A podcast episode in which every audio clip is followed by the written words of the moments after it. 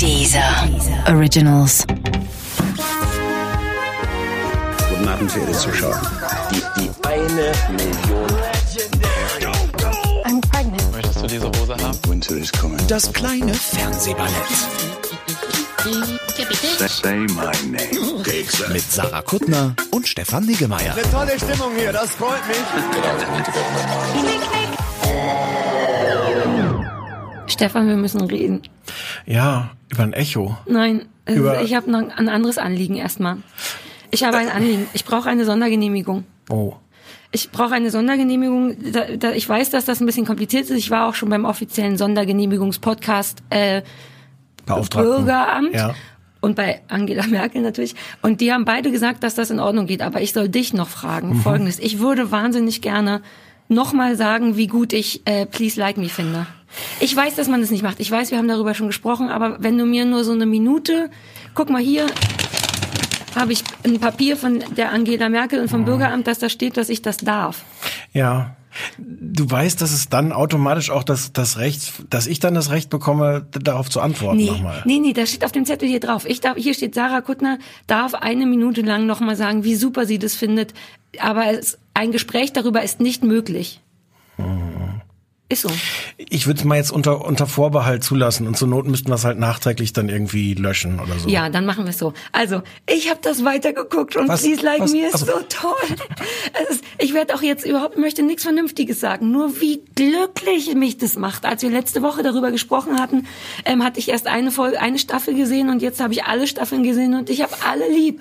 Und der Vater und der Tom und der Hund. Ich habe alle lieb. Es wird eine fantastische weitere Geschichte mit, mit die Mutter, die, das darf man glaube ich sagen, ohne jetzt zu krass zu spoilern, ins Krankenhaus kommt und dann kommen ganz tolle neue Leute und ich bin, mich macht das glücklich. Und ich gebe zu, dass es vielleicht Vielleicht ist es ein bisschen so, wie wenn man ganz frisch verliebt ist in jemanden und man die rosarote Brille aufhat und, und deswegen alles super gut findet und sich erst im Nachhinein rausstellt, dass derjenige ein Arsch ist und einem als Beispiel Geld nicht zurückzahlt oder so. Aber ich bin so verliebt. Ende.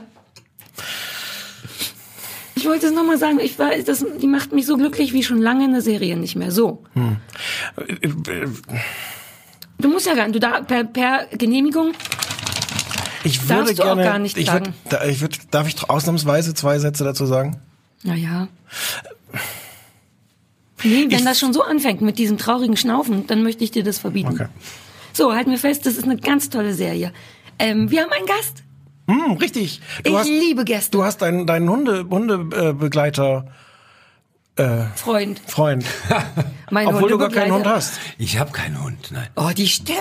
Die Stimme. Warum, macht warum macht er denn nicht den Podcast? Warum, mache ich den denn als Warum Beispiel? singt der nicht? Nee, halt. Der hat eine Stimme, der sollte singen. Ne? Sag noch mal was, Gast. Hallo.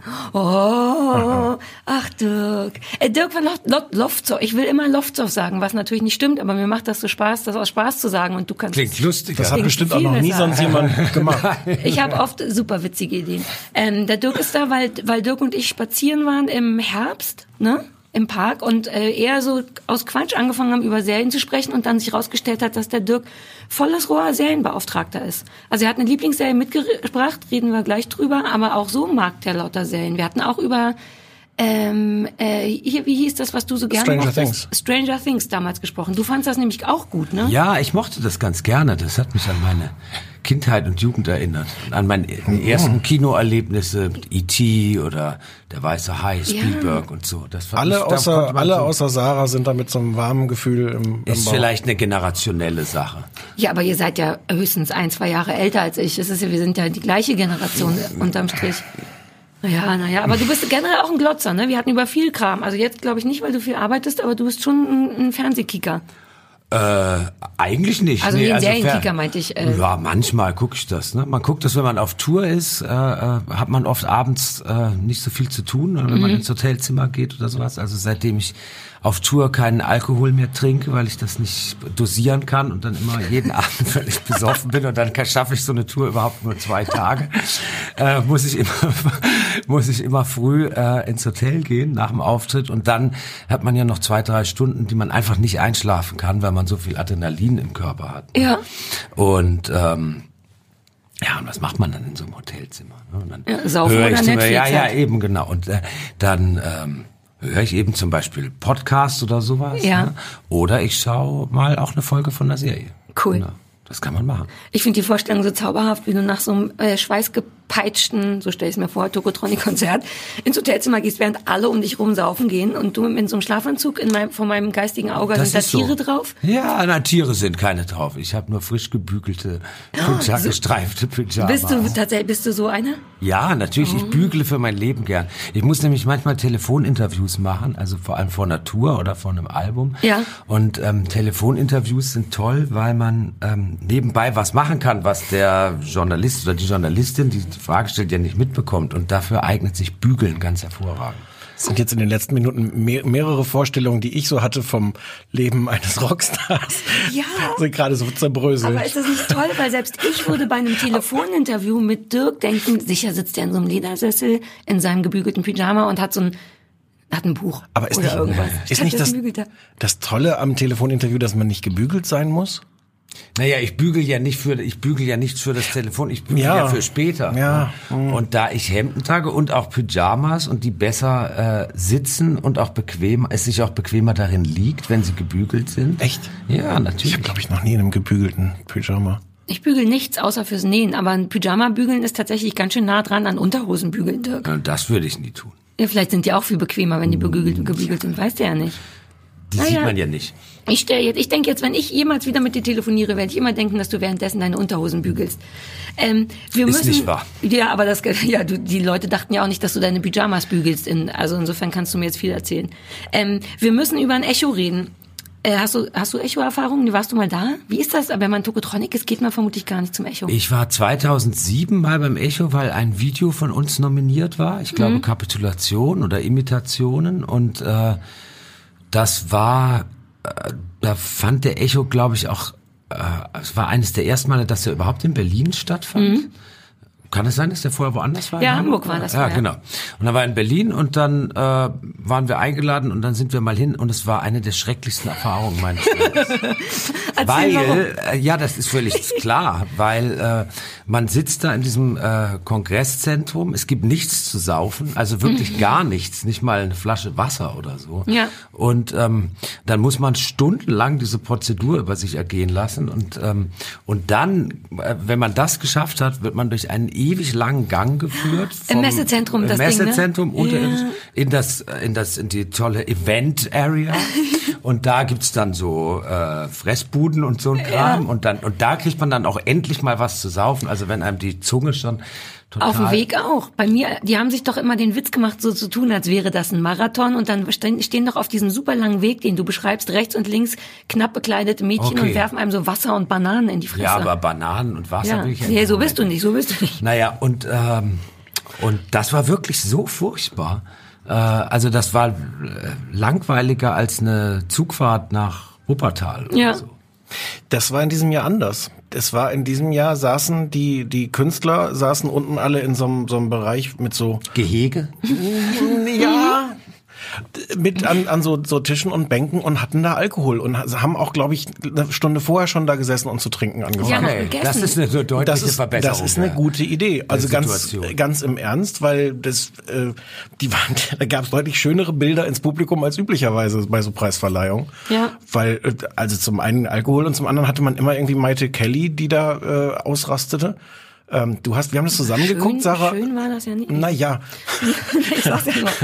Ja, wir haben zusammen Wir haben es geguckt. zusammen geguckt und das war ganz schön, weil du immer so ein bisschen, warum, warum springen die denn jetzt alle auf? Und es war aber eigentlich nur wieder Maite Kelly, die dann so einen gewissen Mitreißeffekt auf verschiedene Leute hatte. Ja, ach na, die hatte, glaube ich, auch Lust klar zu machen, dass sie Musik liebt. Es ist Maite Kelly. Und- Vielleicht ja. hat ja schon ein paar Pints Guinness. Die wird gehabt. vermutlich Auch das nicht. Gebrauch gemacht haben von dem Essen und Trinken. Aber stimmt, die kann auch sein, dass sie von alleine so Ja. begeisterungsfähig ist. Ja. Auch Leute, die begeisterungsfähig sind. Aber ist das nicht schön? Wir sind, wir sind eingestiegen jetzt, als hätten wir es so geplant mit einem, was die wirklich richtig, die haben zwei, drei Sachen wirklich richtig Ich gemacht. dachte auch, wir fangen an, so wie man So das kurz. bei guten Kommunikationstechniken lernt, Oh ja. mit, den, mit den positiven Seiten. Ist, beim Hund ist es ja so, dass wir damit auch aufhören müssen, ne? Weiß nicht, Mit einem das noch Erfolgserlebnis. Oh, das, mm. Doch, ich habe, ich glaube, Okay. ich könnte mit einem Erfolgserlebnis Okay. aufhören. Aber grundsätzlich haben sie, also erstmal Senderwechsel, ne? Das war ja erstmal wichtig. Ich weiß gar nicht, war das RTL vorher? Nee, vorher war es die ARD. Davor war es RTL. Genau, RTL, ARD, jetzt kam das zu Vox und man ahnte schon, uh, die werden alles anders und und lässiger machen, was ich grundsätzlich auch nicht schlecht und dringend notwendig finde. Also da waren schon so ein paar Veränderungen. Es war sehr unglamourös, absichtlich. Es war, sie haben sich viel Mühe gegeben, diese Halle nicht in so eine Showbühne zu verwandeln, sondern in so eine abgerockte Halle. Ja, was viel, vermutlich, viele kaputte Sachen standen was rum. vermutlich ähnlich viel Dekoaufwand war. Ja, ja, ja. Aber, ähm, aber mit auch so ganz viel, im Grunde Transparenz ist ja das Neue, ist ja der neue Schlüsselbegriff für alles. Und in diesem Fall Mhm. war es dann halt so, dass die Bühne offen war, so dass man auch immer sah, wenn im Hintergrund schon aufgebaut wurde. Und die, Ja. heißen die denn auch Roadies? Ich glaube, Ja. das war okay. Das war Ich irgendwie ganz schön. auch, ja. Es gab, das ist mir erst irgendwann aufgefallen, es gab keine einzige LED auf der, auf der Bühne, glaube ich. Als Was- alter Grand Prix-Gucker machte ich das traurig. na, als, als alles. Nee, traurig. Ich fand das interessant, weil natürlich ansonsten, wo immer du irgendwas einschaltest, wo Show ist, ist ah, siehst du nur noch LEDs. Und, äh, und das fand ich, äh, das passte schon alles. Das konnte man schon machen. Dafür habe ich irgendwie kein Auge. Ich fand das auf der Bühne schön. Da waren so Container, sah ein bisschen aus, als wäre man in Hamburg am Hafen. Mhm. Ähm, ich fand es dann in dem Zuschauerraum merkwürdig, dafür, dass die so auf Gala-Dinner gemacht hatten. Das waren also richtig so Tische, an denen wieder bei Oscar, wieder bei Oscar-Verleihung Leute zusammen saßen. Mhm. Die saßen dann aber eben auch auf, auf dem gleichen, auf der gleichen Art Boden, den so eine Bühne hat. Ich weiß gar nicht, wie das heißt. Dirk? Und dann Champagner. Ja, genau, und dann aber Champagner. Und alles schwarz und alles so ein bisschen sah aus wie in ein sehr großes Studio, in dem man Gala spielt. Stefan fand es, glaube ich, ganz schön. Ich dachte, ein bisschen ich- hübscher hätte man es schon machen können. Das war so ein bisschen egal. Man sah halt irgendwann, wie, wie merkwürdig das eigentliche Publikum dann, dann weg saß. Aber egal. ja. Dann keine Laudation, was der Zeit, äh, für die Zeit gut war. Was für alles gut war. Nee, mir fehlten, ich habe im Nachhinein nochmal gedacht, mir fehlten dann die ganzen blöden Promis, die man abcheckert, ob die doof aussehen, ob die peinliche Texte sagen oder peinliche Texte vorlesen. All das gehört ja auch dazu, dass da immer irgendein Idiot sagt, Ja. und der Preis fürs beste Album, nee, nee, nee, Es das ist aber auch weg. wahnsinnig quatschig, ne? Da, also dann, da lässt du irgendwelche Stars dann einfliegen, damit die dann da rauskommen, das äh, vorlesen. Darf ich, darf ich so ein bisschen aus dem Nähkästchen plaudern? Ja, ich habe ja zwei Jahre mal für, für den Echo gearbeitet. Einmal habe ich mich nur um die Laudation Laudat, es ist auch in dieser Zeit nie geklärt worden, wie, der, wie die Mehrzahl ist. Für, für die Laut, dafür war ich zuständig. Die Mehrzahl von Von Laudatio. Richtig. Und das andere Mal Laudati. war ich so Autor und dann für, für, für alles, was irgendwie Texte waren. Und da zu, dem Thema, es kam dann irgendwann, wir saßen und waren so drei Leute und dann war ganz aufgeregt, oh Gott, es sieht aus, als ob, als ob Take That kommt. Und es kann sein, dass wir müssen jetzt ganz schnell Angebote machen für Laudatios, die die halten können. Und dann, oh, es kommt doch nicht Take That, es kommt nur Gary Barlow. Alles umschreiben, dass Gary Barlow ist. Und es gab irgendwie zehnmal Größe und dann haben immer hundert Leute noch lesen, was man sich dann ausdenkt. Und dann hatten wir irgendwann von allen abgenickt, vom Management, vom Sender, von der Plattenindustrie, alle hatten das dann abgenickt.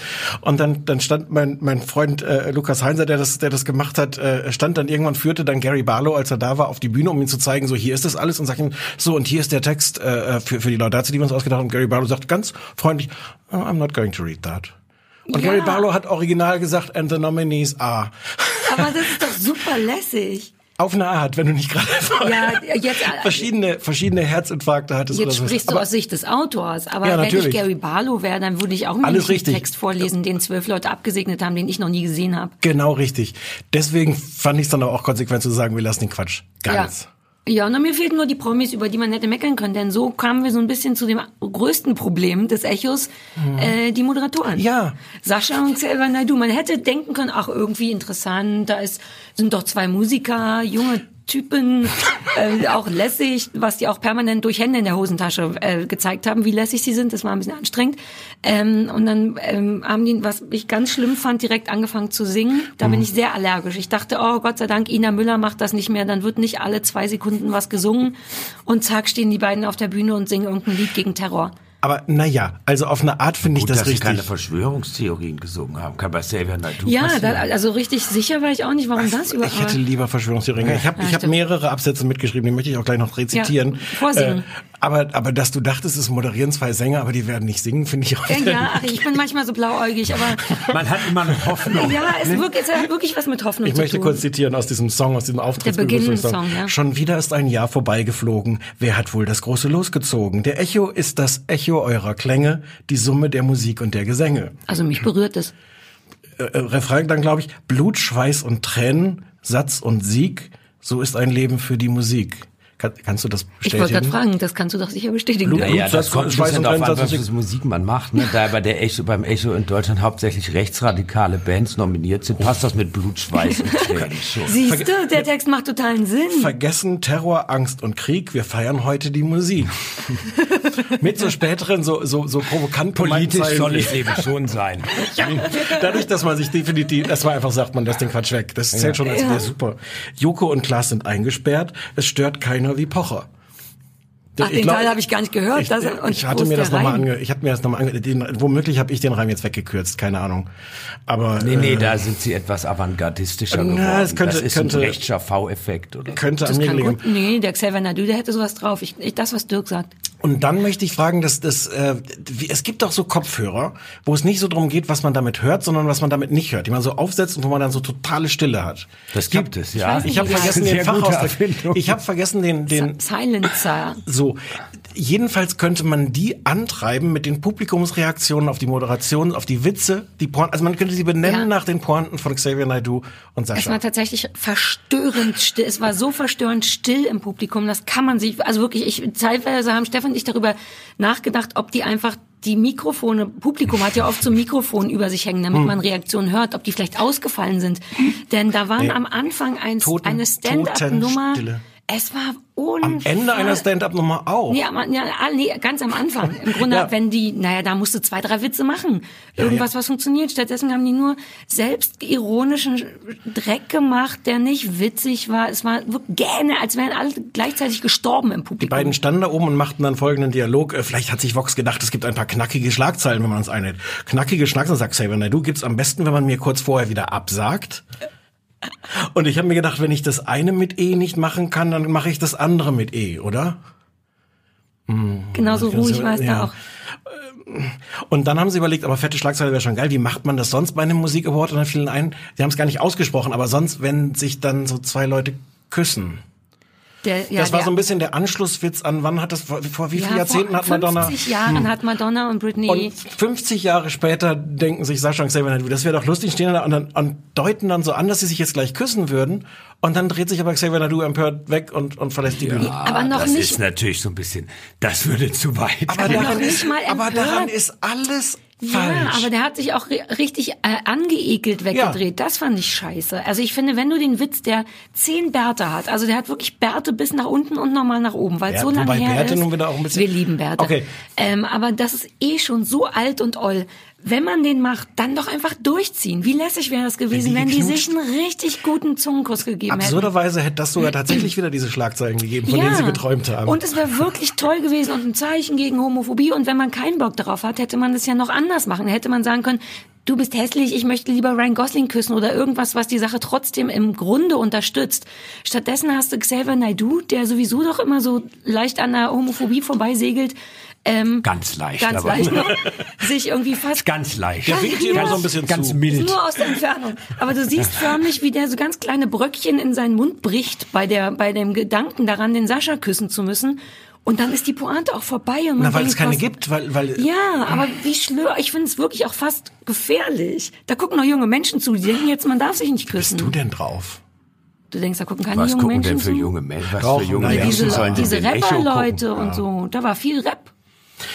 Oder wie das heißt. Da war viel Rapmusik. Da war viel Rapmusik gewesen. Wir haben da gesessen und haben gedacht, wer hat sich diese Texte ausgedacht? Wer ist denn der Autor? Wir haben jetzt, also du hast jetzt die Sendung nicht zum Ende geguckt, weil wir haben uns dann, Wir haben uns gegenseitig einen, Attest gegeben. Ja, Ja. Ste- Stefans O-Ton war tatsächlich, ich gebe dir einen Attest, wenn du mir einen Attest gibst, weil er nicht Westernhagen sehen wollte. Und dann haben wir ausgemacht.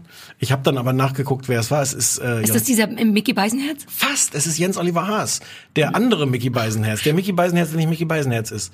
Der und das ist wirklich Dschungelautor. schockierend, weil das ist so der profilierte, ja, Dschungelautor. Und mit dem habe ich auch, äh, dessen gute Witze durfte ich alle in meinem ersten Echo-Jahr klauen. Sorry, aber in meiner Welt ist der nicht profiliert. Alles im Dschungel an Sachen Moderation ist furchtbar öde, langweilig. Nein, nein, Doch. nein, nein. Naja, dann gehört, er, gehört ihm dafür aber eine geknallt. Der hat sich dann hinterher auf Facebook auch beschwert und hat so als, als Newsflash den Leuten mitgeteilt, Echo-Bashing ist jetzt so Mainstream, glaubt nicht, dass ihr noch cool seid, wenn man den Echo basht, weil Ja, aber wie absurd, wenn der scheiße ist, dann sagt es. Äh, Rechten Bashing ist so, so lange machen die Leute das schon. Könnte man jetzt auch mal Oh, ist der aufhören. Echo wie Hitler? Naja, ich, das will ich jetzt nicht sagen, Schlimmer aber als Hitler? generell, wer verbietet einem denn bitte etwas zu bashen, wenn es wiederholt schlecht ist? Darf man wiederholt sagen, das ist schlecht? Man hört doch nicht auf damit, nur weil es Neonazis schon seit Jahrzehnten gibt. Als Beispiel. Kein, nicht so ein gut, findet ihr nicht so ein gutes Beispiel? Oder Autobahnen. Autobahn. Also unterm Strich war es furchtbar, was ich ähm, aber geliebt habe zu sehen, das hast du erst später gesehen, als ich dich darauf hingewiesen habe, ist, dass Sascha ganz offensichtlich im Laufe, also der Moderator und Sänger Sascha, im Laufe der Sendung unfassbar betrunken wurde. Der am Anfang, also der, am Anfang tat er einfach noch so lässig und man sah so richtig, dass der, glaube ich, zwischen den Moderationen jedes Mal ein bis zwei Gläser Wein kippte, denn die Augen gingen langsam so auf Halbmaß.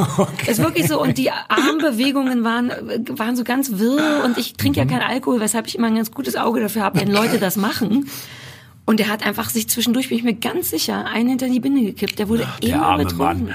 Wer das will ist es nachvollziehbar fast. Ja, ja, aber er war teilweise auch selber schuld an all dem, was da passierte.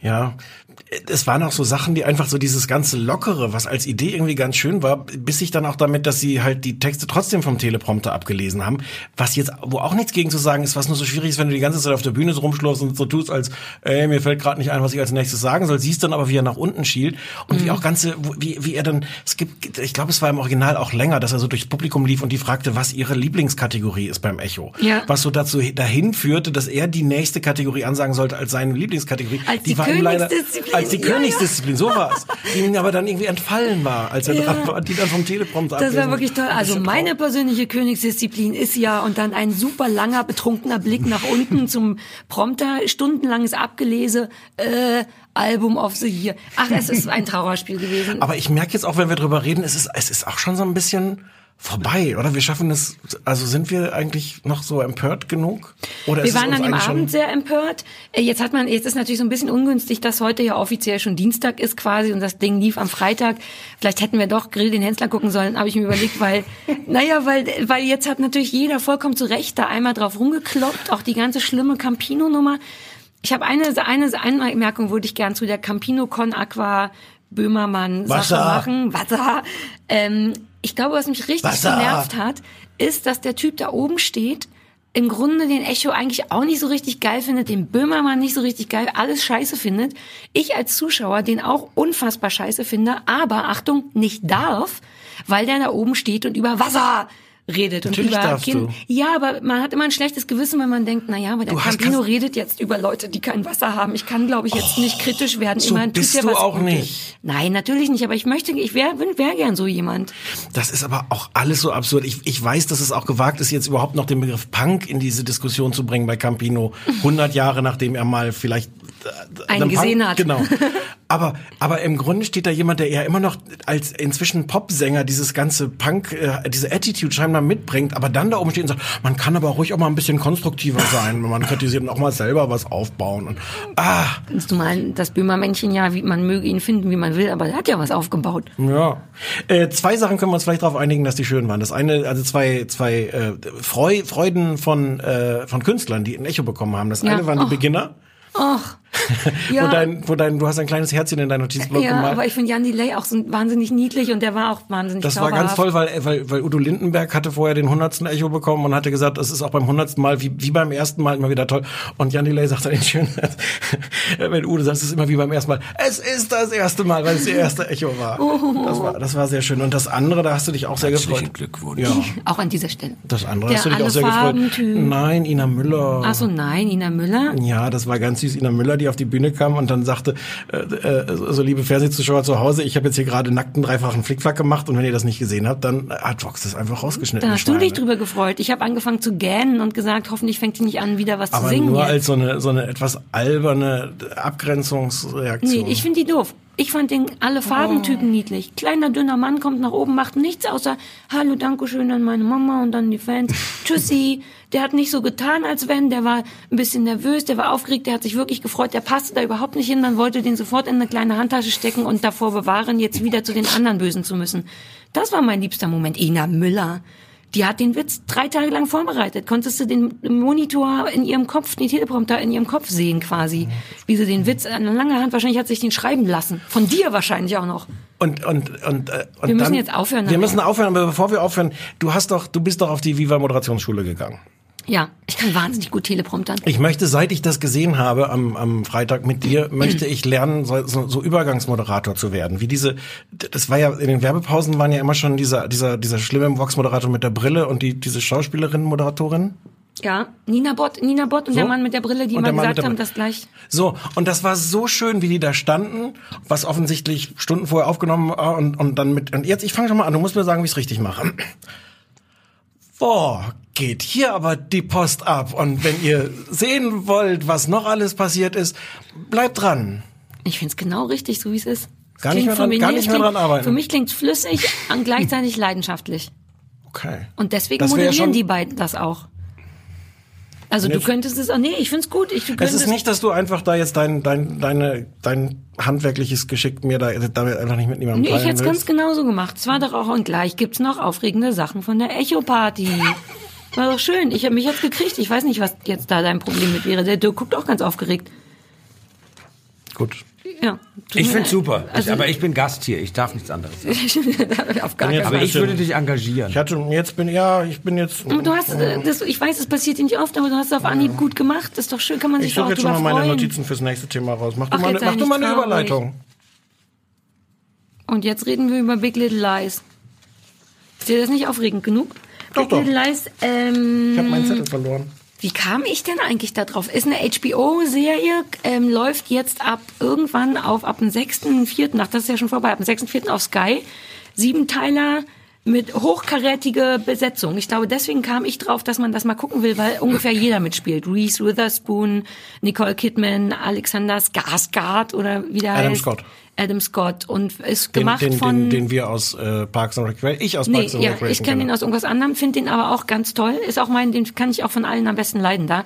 Sag noch mal, warum dich hatte das so gekriegt, weil der Macher schon irgendwas gemacht hat, was du auch gut fandst. Na, was heißt gekriegt? Äh, Das wird, es wird gerade sehr gehypt und äh, also das beruht auf einem Roman, einem, wohl einem Erfolgsroman von einer australischen Schriftstellerin und äh, ist dann fürs Fernsehen von David E. Kelly adaptiert Ah, ja, genau. worden. Ähm, der Erfinder von Ellie McBeal und äh, Boston Legal und ähm, Picket Fences und allem. Komisch, weil so war das gar nicht. Wie die genau, also ich meine, so ist es ja immer nicht, aber so viel Ähnlichkeit mit den genannten Serien hat Big Little Lies gar nicht. Nee. Na, man hofft aber immer so ein bisschen drauf, finde ich, wenn man dann so Namen Sollen wir einmal kurz erzählen, was so die Geschichte ist? Es spielt äh, unter sehr reichen Menschen äh, in Kalifornien an der an der Küste, die alle unglaubliche Häuser haben mit Blick aufs Meer. Das ist eigentlich so ein bisschen auch so eine Architekturshow. Ja, das sieht schon wahnsinnig schön aus. Ähm, es sind alles so Helikoptereltern. Die Schlüsselszene, die auch schon so im Vorspann vorkam, ist, vorkommt, ist, dass die, äh, dass die halt alle ihre Kinder mit dem Auto zur Schule bringen.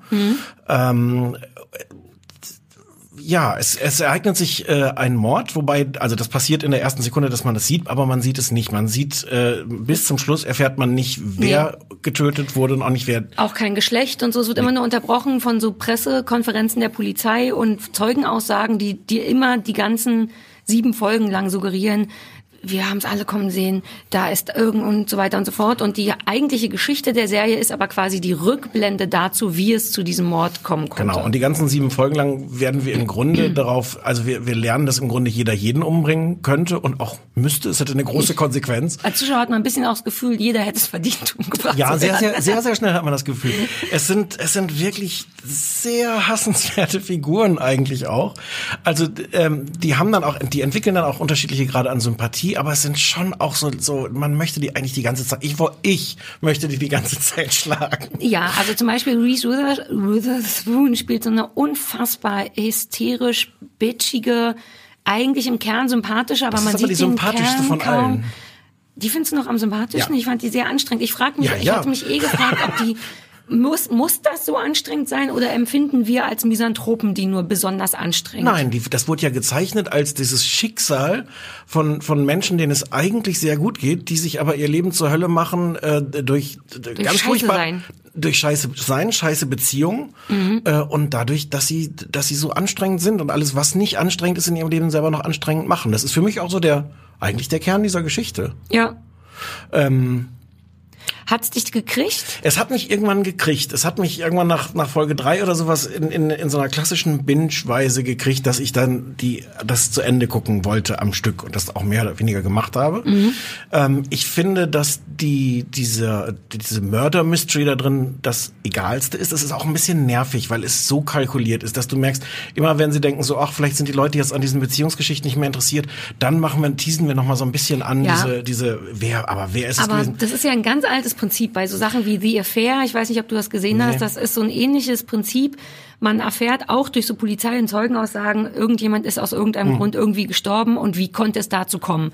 Und das. Aber ist das ja tatsächlich nicht ein bisschen besser, dass das ein Klassiker nee, nee, ist. es ist aber so auch wahnsinnig nervig, weil man wirklich immer das Gefühl hat, wenn man jetzt aus Versehen zu sehr in der Normalität beim Gucken versunken ist, muss immer noch jemand kommen, der sagen, ja, ja, ja, jetzt fühlt euch aber nicht zu wohl, denn es ist immerhin noch jemand gestorben. Ja. Und ohne zu spoilern kann man, glaube ich, zumindest sagen, dass all das darauf hingeweise und das gesamte Gekliffhängere dem Ende nicht so richtig gerecht wird. Also man Nee, das, nee, ja. ne, an, Drama, an dramatisch Es sein. ist dann auch die Auflösung ist ist egal, es Ja, ist Man denkt okay. dann so, ah, okay.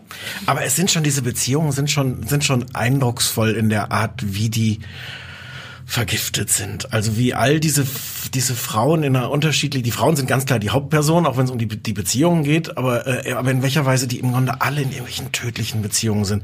Teilweise ganz offensichtlich, ähm, äh, teilweise ganz schön ist diese diese Reese Witherspoon äh, Frau des, äh, ähm, Madeline, ähm, die sich von ihrem Mann getrennt hat. Der Mann hat irgendwie eine junge Yoga-Lehrerin, äh, so eine exotische Schönheit. Die Tochter von Lenny Kravitz übrigens. Ach, guck. Zoe Kravitz. Und jetzt erzählt also Madeline ihrem jetzigen neuen Mann, Dem äh, tollen Adam Scott. dem tollen Adam Scott, der da so auch ein bisschen Weichei ist, aber Ja. also auch nicht überraschend, äh, im Grunde wie neidisch sie ist darauf, dass ihr Ex-Mann es geschafft hat. Und dieser Gang, und da, also da ist schon, das ist so, finde ich, so eine typische Szene, äh, so so ein typischer, typischer Handlungsstrang aus diesen sieben Teilen. Äh, es sind, die Kinder sind äh, unfassbar altklug, die, die, äh, Ja, die Tochter, aber ich glaube, du redest von der, der Tochter von Reese Witherspoon, Ja. die ihre Mutter immer Woman nennt. Ja.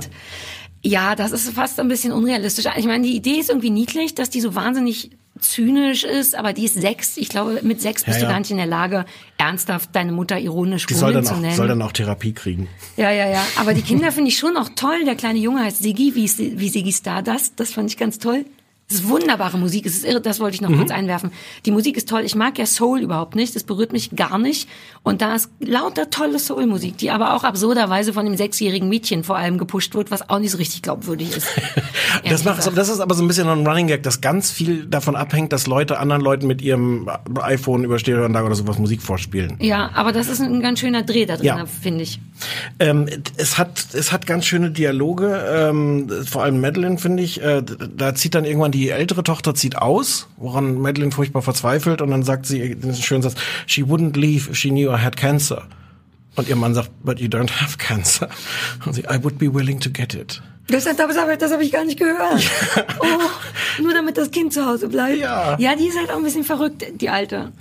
Und dann ist ähm, und und da hat's mich dann wirklich gekriegt. Es gibt eine Beziehung da drin, die die wirklich offensichtlich die gefährlichste ist. Die beiden gehen dann zur Therapie. Ja. Und es sind sehr lange Szenen, wo die beiden äh, Frau und Mann mit Therapeutin und dann später nur die Frau bei bei der Therapeutin sitzen. Wir können doch Nicole Kidman sagen, oder? Ja, verrät nicht so viel. Nö, ja. Ja. Ähm, das ist großartig. Ich finde diese Therapiesituation ganz großartig. Es ist ganz zurückgenommen gefilmt. Ja. Man sieht eigentlich dann nur so die, die, die Körpersprache von Nicole Kidman, die garantiert dafür auch einen Grammy oder was auch immer, oder Echo kriegt oder so. Ja. Ähm, Die arme Frau. naja, Ja. und das ist toll. Das ist da, da der der Text ist toll, diese Dynamik auch mit der Therapeutin, was sich später noch weiterentwickelt, die die Dynamik zwischen äh, dem dem Paar, was da sitzt, weil die Frau eigentlich auch nicht bereit ist zuzugeben, wie kaputt diese Beziehung ist und man man möchte sie gleichzeitig anschreien, jetzt sag's endlich und irgendwie versteht man auch, was sie da drin hält. Das hat mich nicht gekriegt. Echt Dazu habe ich zu oft selber bei, in verschiedenen Konstellationen bei Therapeuten rumgesessen, als dass ich da sitze und denke, oh. Okay. Naja, aber ist doch, das ist doch schön, wenn dich das glücklich gemacht hat. Ja. Äh, ich wollte noch, außer Reese Witherspoon und Nicole Kidman spielt noch mal Shailene Woodley heißt die Frau, die spielt Jane. Das ist die eine Außenseiterin-Mutter. Ja, die mochte ich aber toll. gerne. Die ist super, genau. Ja. Wobei das auch einfach ist, die super zu finden, weil eben alle anderen Genau. anstrengende reiche Bitches sind und Jane immer die gleiche Skinny Jeans anhat und arm ist und Und äh, joggt und, vergewaltigt wurde. und vergewaltigt wird. Der Klassiker halt. Ähm, ja, aber Und die ist auch toll. Laura Dern spielt noch so eine Frau, die Ja, jetzt. die hasse ich. Echt? Die Ich hasse die Schauspielerin? die- Schauspielerin und ich hasse, na, ihre Rolle ist hassenswert, aber ich finde Laura Dern unangenehm. Ehrlich? Ja. Na, ich kann nicht mitreden. Ich Nee, nicht ja, aber gesehen, sag, aber du kennst Dern Laura mag ich Dern. sehr gern. Ah, die Rolle hast ist so was schön. Giraffenartiges. Ja. Das ist mir merkwürdig. Was hast du denn gegen Giraffen? Ich weiß nicht. Ich finde die affektiert. Nee, die hat jetzt gerade in dem sehr schönen Film Certain Women von Kelly Reichardt mitgespielt. Ja. Fand ich sehr gut. Kann ich, dir fand- empfehlen, wenn man mal zufällig keine Serie guckt, kann Falls man man mal ins Film Kino gucken gehen. will, ja. Äh, äh, was ja auch nicht schlecht ist, kann man mal in den Film Certain Women von Kelly Reichardt gehen. Ich finde die mir, ich kann, ich kenne die ja jetzt auch nicht persönlich, die Frau, aber mir ist die irgendwie vom Gucken, ist die mir komisch unangenehm. Naja, Ja. gut. Aber Ich mag sie. Ihr, die hat ihre Fans augenscheinlich. Bitteschön, mach doch.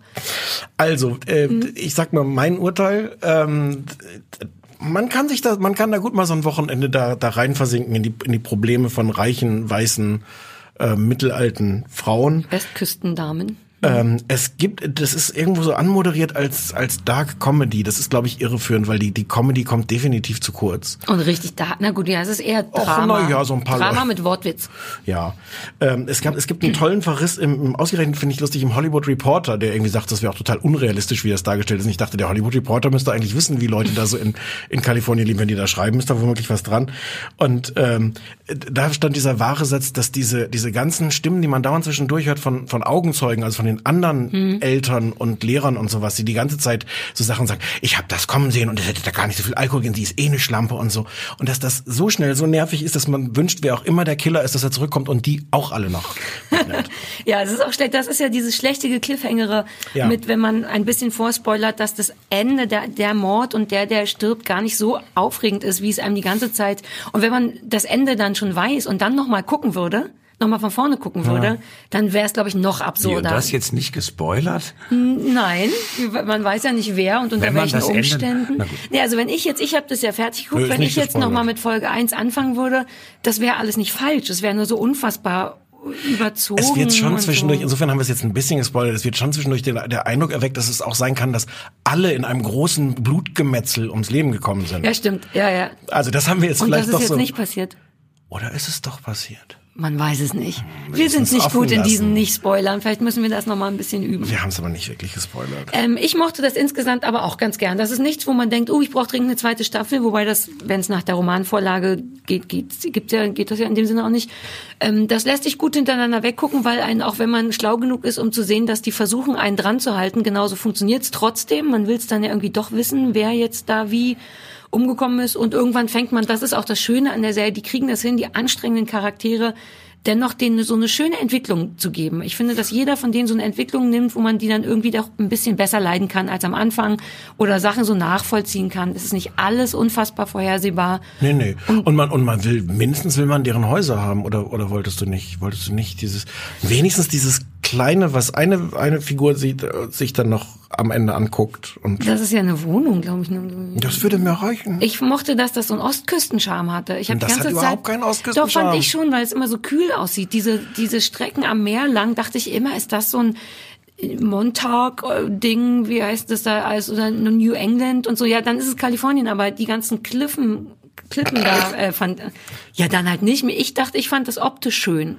Die ganzen Klippen waren Und ja auch als, als, als, als metaphorischer Cliffhanger. Ja, aber so gucke ich ja nicht, äh, so gucke ich ja nicht. Oh, das ist jetzt dieser Ich hab den gehört, ich dass hab den Witz verstanden. Nicht, nicht Ich hab- funktioniert. Moment, Ja. ich notiere es mir. Ich möchte Mach auch die kurz auslernen. Notizen. Cliffhanger, Wortspiel. Funktioniert nicht so gut, zumindest bei den beiden anwesenden Leuten. Ich habe ihn schon verstanden. Ich habe ihn hab nur auch verstanden, er gesagt. funktioniert was- noch nicht. ja, das- du hast dich vor. Lachen aber auch nicht geschüttelt, Dirk. Musst du jetzt, das muss man auch mal ehrlich sein. Der Stefan will ja noch was lernen. Verstehen reicht mir auch manchmal nicht mehr bei meinen Witzen. Ich möchte nicht, dass ich Witze erzähle und Leute dann auf Nachfrage sagen, wir haben den verstanden. Ja, aber dann macht die einfach nicht. Das wäre zum Beispiel eine Variante, aus der Nummer rauszukommen. So, jetzt lass uns über was Schönes reden. Dirk, lass uns über was Über Schönes mich, reden, ja. über dich. Ich habe, ich habe mehrere Artikel von Dietmar Dart aus der FAZ ausgedruckt.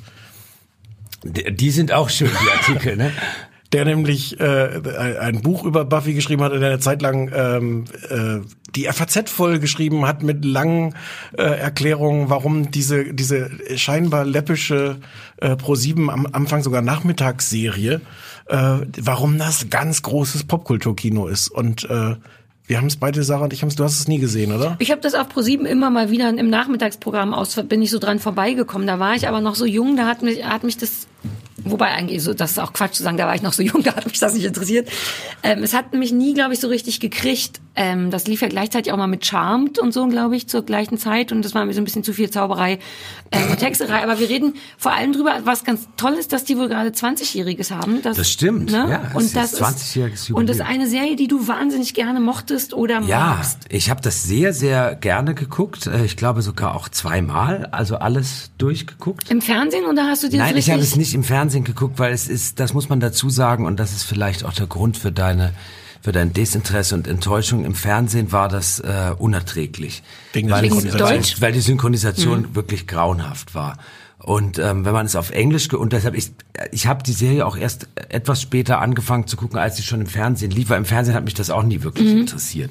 Hatte dann aber ähm, einen Freund, der äh, der das ganz toll fand und eben gesagt hat, man muss das irgendwie auf, oder der ist mal in Amerika oder sonst viel gesehen, man muss das eben auf Englisch gucken und dann gab's die ersten, konnte man die ersten ähm, Staffeln, damals sogar noch auf äh, VHS-Kassette. Äh, Aber wann kaufen. war, sag mal kurz eine Zeit, wann war das denn, als ich habe das angefangen, so, ja, vielleicht so 2002 Ah, ja, oder okay. drei, Mhm. so um den Dreh. Und dann kamen eben diese, äh, die ersten Staffeln aus VHS-Kassetten, habe ich so im Science-Fiction-Zubehörladen gekauft. Andere Welten auf der Weidenallee in Hamburg.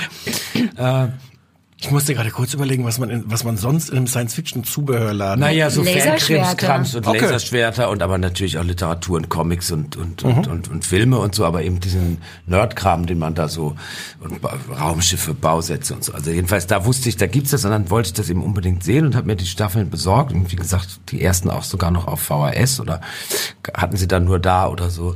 Und ähm, und auf Englisch ist es äh, wundervoll geschrieben. Äh, es sind äh, sehr sehr schöne Dialoge und sehr sehr schöne äh, Figuren, also Haupt- und Nebenfiguren. Und äh, du hattest Dietmar Dart erwähnt. Äh, er hat recht, er hat eine, eine Zeit lang sehr viel über Buffy geschrieben in der FAZ, aber hat auch ein, ein sehr hübsches Buch über über die Serie geschrieben, Sie ist wach.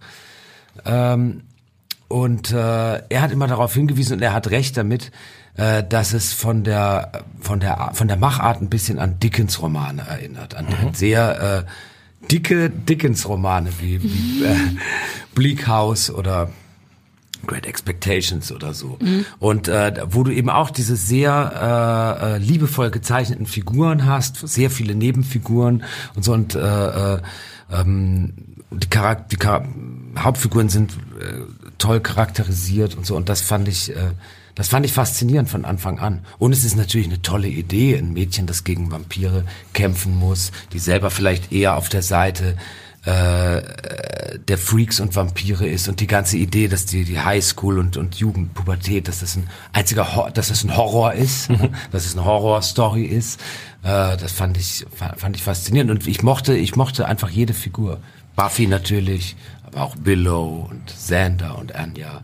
War das bevor alle Leute, weil soweit ich das mitbekommen habe, hat dann, fing dann auch irgendwann an, dann schrieb die Taz darüber, dass das eine wahnsinnig feministische äh, Serie wäre und so weiter. Also irgendwann war es auf einmal auch augenscheinlich so Konsens, dass das alles richtig macht. Naja, Aber ganz am wurde- Anfang ist es halt auch einfach erstmal eine Serie mit ja, einem Mädchen es wurde, und Vampiren. ja, es wurde dann, äh, glaube ich, es, es, es lief so etwas parallel mit der, äh, mit dem, äh, mit, äh, äh, mit wie sich Kulturwissenschaften und Ja, Cultural ja. Studies in, in, in Deutschland etabliert haben. Und dann gab's, schwappte das von Amerika so ein bisschen rüber, dass es was schon eben sowas wie Buffy Studies gab oder Ja, ja. Bücher auch zu Buffy, auch in amerikanischen. Und äh, natürlich ähm, hat die Serie sehr viel ähm, und Leute haben Hausarbeiten oder Doktorarbeiten oder sowas über Buffy geschrieben und so. Und die Serie bietet natürlich auch viel ähm, Potenzial dafür, weil weil ähm, weil sehr viele äh, sehr viele weil sie sehr viel probiert haben. Ne? Ja. Also es, es wurde sehr viel mit Genres gespielt. Äh, es gibt Folgen, die ganz ohne Musik auskommen über den Tod der Mutter, die sehr tragisch sind. Oder es gibt dementsprechend eine Musical-Folge. Uh, ich hasse. Musical-Folgen.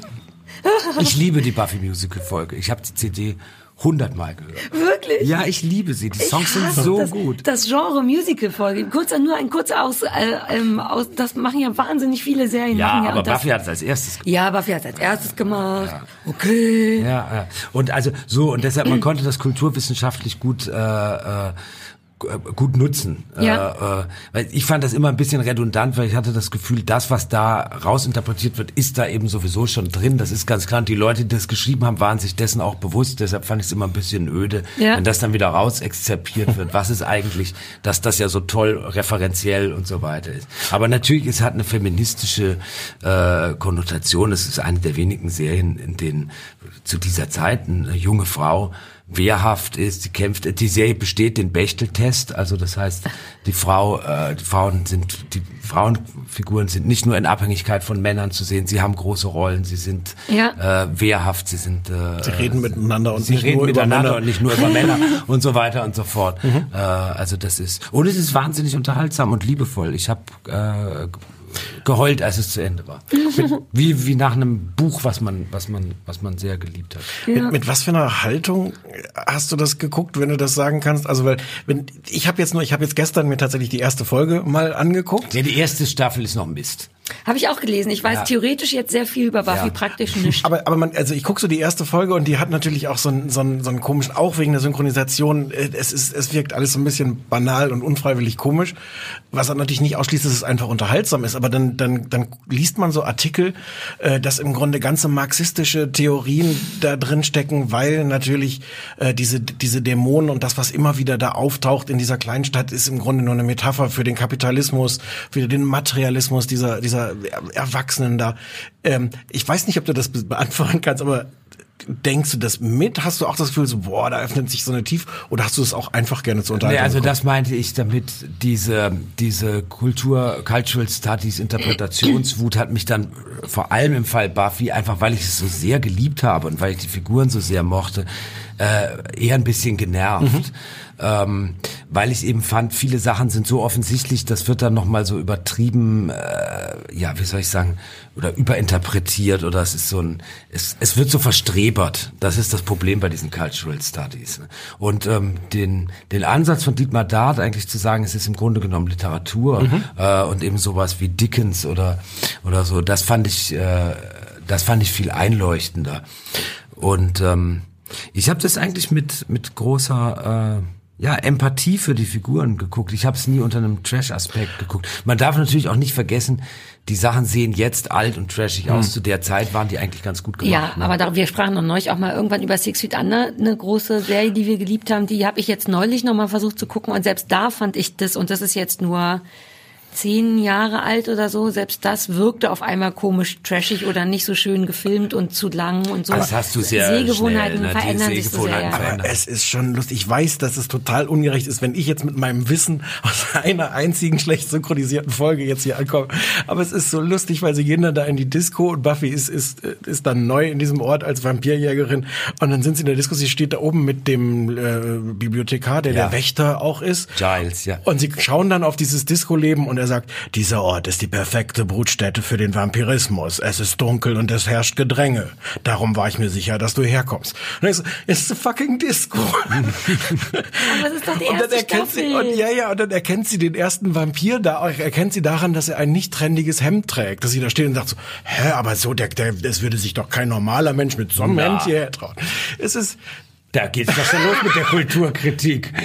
oh, jetzt, Aber die brauchten das, weil soweit ich das gelesen habe, war das doch erst sogar so ein Film, der dann wahnsinnig vorher, unerfolgreich genau. Also die, man muss wirklich mussten sich doch erst fairerweise dazu sagen, die erste Staffel und die, sagen wir mal, die erste Hälfte der zweiten Staffel und so, das ist noch nicht so richtig, äh, der wahre Jakob. Ja.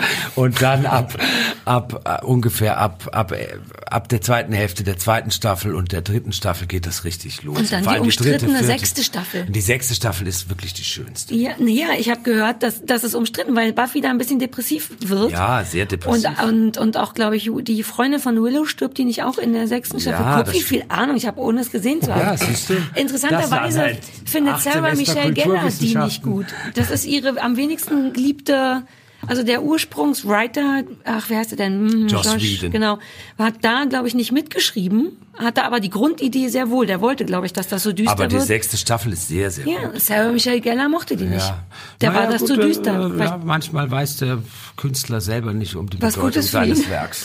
Das ist Aber, aber müsste man, müssten wir es eigentlich nachholen als so ein Meilenstein, weil, weil das steht dann ja halt auch überall, dass es wirklich den, den Weg bereitet hat für, ich weiß nicht wie viele. Naja, ich Serien kenne mich hinterher. Eigentlich mit Serien auch nicht so gut aus, aber was ich faszinierend fand, ich weiß nicht, ob das das erste Mal ist, dass, dass das gemacht wurde, aber es gibt eben eine durchgehende Geschichte von der, also mindestens ab der dritten Staffel bis zur letzten Staffel. Also die bauen aufeinander auf und es sieht sich dann tatsächlich wie ein Roman, äh, der sich, wo sich die Figuren immer weiter verästeln und wo, wo eine Geschichte fortschreibt. Jede der einzelnen Staffeln ist natürlich irgendwie dramaturgisch in sich abgeschlossen, aber es, es baut aufeinander auf und es ist dann eben, man hatte dann das erste Mal das Gefühl, dass es eine, dass man etwas sieht, was eine lange, große, fast nicht enden wollende Erzählung ist. Eben wie so ein Dickens-Schinken oder so ein Dostoevsky-Roman oder so, der tausende von Seiten hat. Und, ähm, und das war schon eine neue äh, Erfahrung für mich. Das hatte ich noch nie, äh, nie vorher gemacht. Und ich habe es, da ich ja etwas später eingestiegen bin, konnte ich natürlich auch sehr viel am Stück gucken. Und da hatte ich das erste Mal mit Buffy so diese Binge-Watching-Erfahrung, dass man nicht aufhören kann. Und, Was ich mich trotzdem frage, weil Stefan manchmal auch bei bestimmten anderen Serien sagt, ich weiß nicht, die sind alle 21, ist das etwas, was ich gucken will, ist das etwas, was mich persönlich interessiert? Trotzdem sind es dann sehr, sehr junge Highschool-Mädchen und Vampire. Welcher Teil ist da, warum kriegt ich naja, das? als ich das gesehen habe, war ich ja auch noch etwas jünger. Ne? Da war ich Anfang vielleicht 31, 32. Da war der Abstand jetzt zu den Protagonistinnen Ja, äh, nicht so groß, wie, wie er jetzt wäre. Und ich mag grundsätzlich gerne Highschool-Serien. ja, ich mag, kann mich damit identifizieren. Ich finde, mag die, äh, die, die Idee der Pubertät als eine, als einer höllischen äh, Phase, oder ich, ich interessiere mich für Pubertät. Das ist vielleicht Ja. dem Beruf geschuldet, den ich ausübe. Das ist äh, Ja. vielleicht eine immerwährende, nicht enden wollende Pubertät. Aber das interessiert mich grundsätzlich. Ich mag dann, das gerne. Ja, dann ist perfekt. Ja, Ja, du, dann ja. ist ja perfekt für dich. Ja, wir haben mal ein Video gemacht mit Tokotronic, wo wir Buffy paraphrasiert haben, also eine Buffy in Berlin äh, äh, Folge sozusagen gemacht Ja, haben. Für das, Stück auf dem. Pfad der Dämmerung. Ja, müsst ihr euch mal im Internet angucken. Oh, vielleicht jetzt, vielleicht Wir muss man doch Buffy tolle- auch nochmal gucken, richtig. Tolle Berliner Buffy-Darstellerin gefunden und haben das in so einer ex-amerikanischen Schule in, ich weiß nicht, Zehlendorf oder sowas Mhm. gedreht, wo sie auch solche locker äh, Ach so, ja, ja. hatten. Ne? Und, Wie, äh, wie, waren, wie waren da die Reaktionen drauf? schlecht, eher schlecht. Ich dachte, du erzählst jetzt hier, wie toll das ist, weil die ganzen Buffy-Fans dann auch alle. Ja, es war so ein Traum, den man voll, aber ich glaube, manche Leute haben das nicht so richtig verstanden. Das Doofe war, es kam raus, als gerade äh, alles, ähm, alle Welt im Twilight-Fieber war. Ja. Und dann haben alle gesagt, ach, jetzt machen die auch Vampire voll Mainstream. Und wir so, ach nee, das ist aber ärgerlich. Buffy und nicht Twilight. Und Twilight hat ja irgendwie auch ganz, wie ich dann auch gelesen habe, die, die, die völlig gegensätzliche Botschaft. Ich habe natürlich auch von Twilight nichts du? Ja, ja, alles gesehen, alles Ach so. gelesen. Böse reaktionäre Kacke habe ich gelesen. Ich, ich habe schon wieder alles vergessen. Ja, ich glaube, es ging eigentlich immer nur darum, dass man keinen Sex haben darf. Jedenfalls auf jeden nicht wie. Buffy. Das ist ja eine ganz fortschrittliche, eigentlich finde ich ganz fortschrittliche. Ich fand das auch ganz Message. schön eigentlich. Nee, das war doch die Grund, auch das, die Ja, Grundkritik daran und Ja. das Furchtbare daran. Genau. Das auf gar keinen Fall, dass die Also es ist schon sehr anders. Insofern war das, hat uns das gestört. Das hat eben, aber natürlich so ein paar äh, Kulturwissenschaftlerinnen und Kulturwissenschaftler unter unseren Fans haben es natürlich verstanden. Die fanden es gar, die haben es natürlich total abgefeiert. Aber ich war, ich habe, äh, als ich geschrieben auf Twitter geschrieben habe, dass du kommst, hat ein Mädchen ganz toll geschrieben. Äh, es stimmt, kommt der wirklich oder hast du das nur geträumt? Weil sie hätte mal davon geträumt, dass du ihr bei Liebeskummer geholfen hättest. Weshalb die Wahrscheinlichkeit, dass ich das nur geträumt hätte, ja auch groß wäre. Das fand ich ganz zauberhaft. Aber weil sie damit auch klar machte, dass ich es gar nicht vorstellen konnte, dass du großer Buffy-Fan bist. Nein, nein. Ja, naja. Dann gucken wir mal Buffy oder ich, ich versuch's. Also anderthalb Staffeln muss man vermutlich vielleicht notfalls. ist wie bei Friends im Grunde. Die erste Staffel Augen Ja. zu und durch und danach wird's besser. Es war jetzt auch das erste, mich, mich interessiert dieser ganze Papierquatsch überhaupt nicht. Aber ich, ich könnte mir vorstellen, die, die ersten anderthalb Staffeln allein wegen des Trash-Faktors, das ist jetzt wieder falsch, dass ich das so sage, aber es hatte dann doch was Unterhaltsames dadurch, dass es so sichtlich aus einer anderen Ja, Zeit vielleicht kommt. muss man auch wirklich auf Englisch. Ist eine Antiquität. eine, aber ne? Ja. ja, ja. Also das war, äh, auf, das ist auf jeden Fall so. Ne? Auf Deutsch kann man das nicht Auch ertragen, wegen weil so das ist richtig doof. Referenzen Ja, und, und weil so. sie es doof synchronisiert haben, immer so, Ja. ey, was, was geht denn hier ab in der Disco? Oh, voll Knorke und so. Fix und Foxy, ich bin jetzt Fix und Foxy. Ja, das ist so ein bisschen der, der, der, der Texter von Fix und Foxy hat da, glaube ich, seine. Oh, Wolf Kauker hat da seine. Ja. jetzt will äh, ich's auf Deutsch gucken. Äh, aber auf Englisch ist es sehr, sehr schön. Ja. Ich vielleicht versuche ich mal. Wir müssen schon fast wieder zu Ende machen. Ist schon wieder, ist schon wieder, dieser, dieser steht neben uns mit einer sehr großen Uhr, wie, Ja. wie diese Rapper, die immer tragen, so eine große Uhr an einer Ja. goldenen Kette. Fla- Flavor, Fla- Fla- Flavy, Flavy Flav, sagt man ja. Flavy Flav? Ja. Und sagt, wir müssen ähm, zu Ende kommen, aber wir müssen uns, bevor wir gehen, noch Hausaufgaben aufgeben. Mhm. Du bist so stolz auf deine, fang du mal an. Na, ich weiß, ich weiß gar nicht, ob ich so stolz auf meine bin. Ich, ich habe so. Kann es sein, dass an Hausaufgaben auch manchmal Freundschaften zerbrechen? Naja, der, der Plan war, die Hausaufgaben sind entweder zum Bestrafen des anderen da oder auch zum Belohnen des anderen oder wenn man selber zu faul ist zu gucken. Insofern, eins davon wird es wohl sein. Ich nehme an, eine Bestrafung. Na, will ich jetzt so, es ist, nennen, nennen wir es. Recherche. Was? Ich habe gar nichts gemacht, was eine Bestrafung erfordert.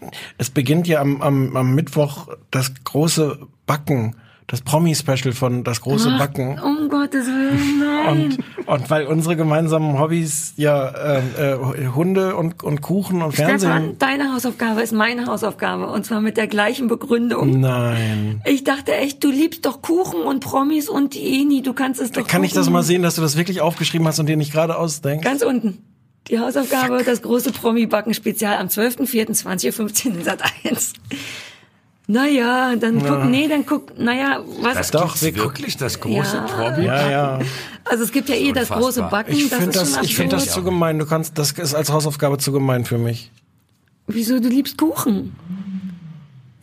Muss ich mir aufschreiben. Muss ich Management sagen. Vielleicht kann der Dirk das Vielleicht gucken. kann ich mal zu das große Promi-Backen gehen. Das Geh wäre so hingehen. schön. Aber mach, was, was passiert dann jetzt? Naja, ich hatte, beide. nee, na, ich hatte auch noch eine andere, aber die ist eine nicht so andere. trashig, sondern das ist wieder so eine Sache, die mich interessieren Guckt es würde. doch zusammen, ladet mich ein, dann gucken wir zu dritt das große Promi-Backen. Und ich back uns was. Und du backst was. Genau. Okay. Also dann musst, dann musst du, Dirk, aber zumindest in so einer kleinen Datei, die du vielleicht auf dem Handy abnimmst, auch kurz erklären, wie du die fandest, dass wir das beim nächsten Mal abspielen. Ist ja eine Hausaufgabe, man muss das gucken. Die, Sendung, äh, Ja, die ja, Sendung. ja, ja, ja. Klingt interessant. Na, dann guck, ach, na, aber dann, naja, dann gucken wir es. Ja, gucken wir's. Gucken wir backen dazu und der Dirk muss, ähm, Wir bräuchten so einen Notar, wo wir vorher deponieren die Hausaufgaben. Ist das absurd? Ich wusste, der Moment würde irgendwann kommen, dass wir uns die gleiche Hausaufgabe geben. Ähm, ja gut, dann gucken wir das große äh, Promi-Backen mit Dirk und Gebäck. Ich backe. Mhm. Wobei es auch ganz schön fies ist, weil ihr werdet dann natürlich da Sachen mit Frosting und so sehen und dann habt ihr nur meinen Mürbeteigkuchen und Nein, wir haben nicht dein, wir haben doch bestimmt deine tollen Sachen mit Frosting. Die mit dem roten. Der die, Red Velvet Cupcake. Ich kann wahnsinnig gute Red Velvet Cupcakes. Allein dafür, Dirk, würde es sich Oh lohnen. Gott. Oh ich freue mich Gott. jetzt schon. Ja, ja. Ah, gut, dann, na, Okay. okay. Naja, gut, aber dann haben wir, dann ist ja gar nicht so schlecht. Meine andere, naja, nee. Ja, Ja, ja. Dann ist das die Hausaufgabe. Dirk, vielen Dank, dass du hier warst und schön, dass du Bitte. mit uns backen guckst. War lustig. Und, und Kuchen isst und dann im Grunde nochmal auftreten musst mit so einer Kurzzusammenfassung deiner Hausaufgabe. Ja. Dann ist ja jetzt auch deine Hausaufgabe eigentlich. Oh Gott, die Tokotronic-Fans werden uns vielleicht töten wollen, weil wir den Dirk zwingen, Dreck zu gucken. Aber der Dirk hat es ja selber vorgeschlagen. Hat sich da jetzt äh, so ein bisschen auch vor. Ich Eingeladen darf ja machen, was ich will. Außerdem, das klingt super, das, die, das große Backen. Und das ist mit ganz tollen Promis. Ja, wer, spielt, wer, wer macht denn, backt denn damit? Janine Kunze, Melanie das? Müller. Wer kennt die nicht? Ähm, Nee, Melanie Müller ist die vom Dschungel. ja, ja. Die mit den Brüsten. Ja. Ach, das wird toll. Ralf Morgenstern. Backen die alle in der gleichen Sendung oder immer ein Ja, Promi nee, pro nee. Sendung? Um die Uh. richtig in einem, die- die haben groß in Berlin irgendeine Fabrik ausgeräumt und da Backöfen reingestellt. Ja. Und, Alles klar, dann Klingt Mittwoch. gruselig. Morgen Ja. im Grunde. Ja. ja. Oh Gott, ich muss noch backen. Äh, 20.50 Uhr, vielleicht müssen alle, alle Hörer das auch hören. Ich meine, so funktioniert eine, Haus also das, eine Hausaufgabe könnte auch so funktionieren, dass wir sagen, wer den, Wie sollen die das denn beweisen, dass die das gehört haben? wir spüren das doch. Okay, wir spielen das. Also alle müssen das gucken. Ich weiß nicht, ich da glaube, dafür hat die Leute gucken das doch sowieso vielleicht. Ja. Wir gucken das auf jeden Fall, reden nächste Woche darüber. Ähm, jetzt ist aber auch gut. Die, ich möchte sagen, dass dieses Geräusch der Dirk eben gemacht hat. Das war nicht weder ich noch Stefan, sondern das mit dem starken Leidensdruck dahinter war Dirk, der auf dem Tisch lag und anfing zu weinen. War das unsere neue Dauerverabschiedung jetzt? Jetzt ist aber auch gut. Jetzt ist aber auch gut. Tschüss alle, tschüss Dirk, vielen lieben Dank. Tschüss. Tschüss.